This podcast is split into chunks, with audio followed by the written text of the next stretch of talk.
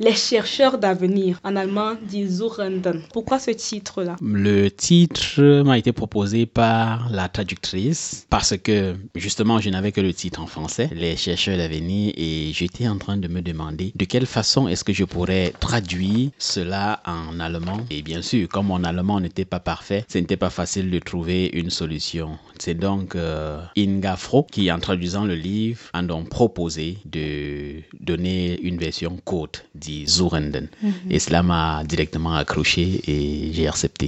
Et les chercheurs d'avenir, alors, euh, qu'est-ce qui vous a poussé à choisir ça même? Alors, c'est compte tenu de ce qui est dans le roman parce que le personnage va quitter sa terre pour aller ailleurs chercher une nouvelle vie. Et je me suis dit, bon, ben voilà, une personne qui en réalité est en train de chercher sa vie, donc de chercher son avenir. Parce que chez nous au Cameroun, on a une expression pour désigner des personnes qui quittent un lieu pour aller chercher un, pour aller dans un autre où ils auront peut-être, si c'est possible, toutes ces expressions-là que j'ai donc composé le titre, les chercheurs d'avenir. Quelle audience que vous visiez en écrivant ce livre-là? Le problème, c'est que quand je suis arrivé en Allemagne euh, en tant que demandeur d'asile également, j'ai remarqué qu'il y avait une petite... Euh, en fait, sur le plan de la loi, on disait qu'il y avait une différence entre ceux qui étaient là pour des raisons politiques et ceux qui étaient là pour des raisons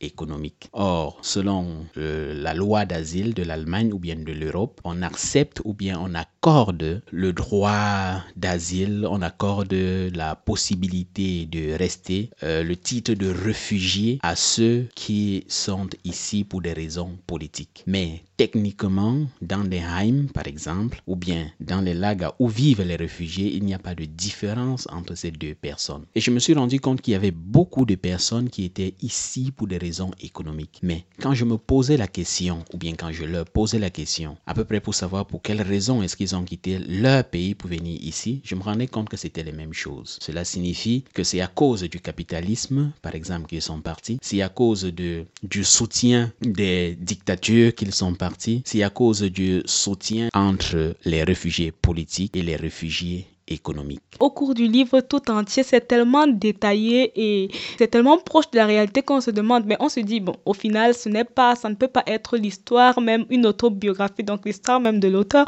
parce que euh, le profil de la figure principale, c'est pas le même que le vôtre. Et je me suis demandé, est-ce que c'est l'histoire d'une personne que vous avez rencontrée? Ce n'est pas l'histoire d'une personne, c'est l'histoire de plusieurs personnes. Et ce sont des personnes, non seulement que, avec qui j'ai eu à bavarder, c'est non seulement des histoires que moi aussi j'ai eu à vivre, mais c'était au final les histoires des personnes qui se rassemblaient en une seule parce que le migrant, parfois, quand tu interroges 5-6 personnes, ils ont parfois les mêmes raisons pour lesquelles ils quittent leur pays. S'ils suivent le même chemin, ce qui ça veut là signifie qu'ils ont pratiquement le même sentiment. Et une fois ici, ils ont les mêmes peurs, ils ont les mêmes attentes, ils ont les mêmes espoir. Pour de son voyage, on voit beaucoup de scènes, il y a beaucoup de scènes qui feraient peur à quelqu'un. Il y a beaucoup de scènes de mort, de personnes qui sont mortes, qui se font couper euh, les jambes ou bien euh, les têtes. Beaucoup de scènes vraiment brutales. Mhm. et, et, on se dit peut-être normalement les gens devraient avoir peur. Mais est-ce que de ce, ce désir d'aller en Europe, est-ce que ce, ce souhait euh, d'aller en Europe est plus fort que la peur? Ou alors c'est juste qu'ils essaient de la cacher, que les personnes essaient de la cacher. En réalité, c'est juste euh, du courage. Parce que la, la peur, oui, peut-être dans les films, on va voir des personnes qui réussissent à maîtriser leur peur, mais cela n'est pas, cela n'est pas la plupart du temps le cas. Donc, les personnes ont certes peur, mais ils sont attachés à leur espoir. C'est ça qui leur donne la force. Quand nous allons vers un but et que nous voyons que nous sommes en train d'échouer, parfois nous nous concentrons sur notre but en se disant, oui, si on y arrive, on aura peut-être gagné, on aura eu gain de cause, on aura euh, fait quelque chose, euh, montré le bon exemple ou bien alors fait quelque chose de fort. C'est le fait de s'attacher à cet espoir de trouver mieux ailleurs qui fait que les gens continuent. Il y a des problèmes. Il y a même les femmes ont au cours du trajet beaucoup de problèmes. Il y a certaines qui sont obligées de se prostituer par exemple pour y arriver, mais elles ne se découragent pas pour autant. Il y a certains qui vont en étant enceintes. Au cours de la route, elles accouchent, mais elles ne se découragent pas pour autant. Il y a certaines qui sont violées. Il y a des hommes même qui, au cours souhaitent l'espoir de ce que l'on peut trouver, nous amène à continuer. Après avoir nourri autant de rêves, après avoir pensé que bon, c'est l'Eldorado, c'est le paradis, et l'arrivée, ils sont déçus. Déception parce que ils n'ont pas exactement, ils n'ont pas de boulot, c'est exactement la même situation qu'avant. Est-ce que vous, par exemple, vous avez vécu ça? Oui, personnellement, j'ai vécu ça parce que euh, quand je venais, exactement, c'était, ce n'était pas ce à quoi je m'attendais parce que, comme je l'ai dit, j'avais une vision, j'avais euh, une attente, j'ai une grande famille, je vous ai dit, beaucoup de personnes. Donc, à partir du moment où tu arrives, on se dit, bon, ben, il est là et puis, euh, même si au Cameroun, on ne t'appelait pas beaucoup, maintenant, voilà, ton téléphone va sonner. Donc, par conséquent, tu as une fois ici une responsabilité accrue et que tu es obligé d'assumer.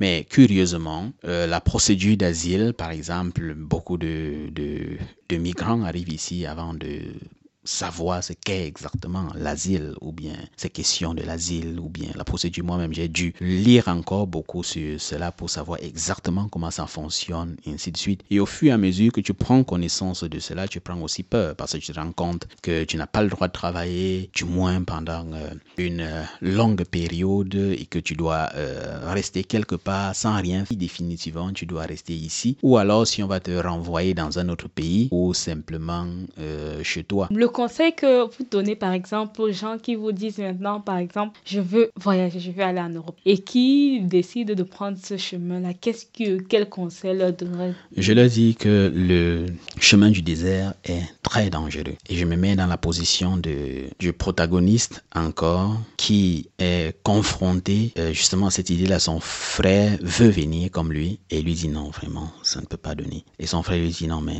toi tu as réussi, moi je peux aussi, ainsi de suite. Et d'une certaine façon, il a peur de ce que peut ressentir sa mère s'il se rend compte qu'il a donné des informations à son frère, qu'il a pris la route et qu'il est mort par exemple dans le désert. Donc il y a ce, toujours ce sentiment-là qui est partagé. Quand j'arrive par exemple au Cameroun et qu'un ami me dit, bon ben, c'est comment il faut par exemple que je vienne, j'ai appris qu'il faut pas enregistrer. Ah, attention, la route est dangereuse. Bien sûr, il va parfois penser que ce n'est c'est parce que je ne veux pas qu'il vienne aussi comme lui. Beaucoup de personnes pensent cela, mhm. mais la réalité c'est que la route est dangereuse. La réalité c'est que c'est préférable pour ceux qui veulent venir de venir directement euh, avec euh, un avion c'est moins euh, stressant que cette route qu'ils ne, ne connaissent pas. Mais plus que tout, j'encourage les personnes à rester au Cameroun quand c'est possible et de pouvoir développer une activité là-bas. Si quelqu'un me dit, bon ben, c'est vraiment impossible, parce que ça arrive que ce soit vraiment impossible et que je peux leur apporter mon soutien, je leur apporte euh, mon soutien. C'est pour cela qu'avec des amis, on a envie de créer euh, une association qui veut dire Stay in Africa pour encourager justement des personnes qui veulent rester en Afrique, travailler en Afrique, à continuer de rester là, étudiants ici, qui ont terminé, qui ont une certaine, qui ont gagné quelques expériences professionnelles et qui voient qu'ils peuvent retourner aussi au Cameroun, servir leur pays, à euh, retourner servir leur pays. Merci beaucoup.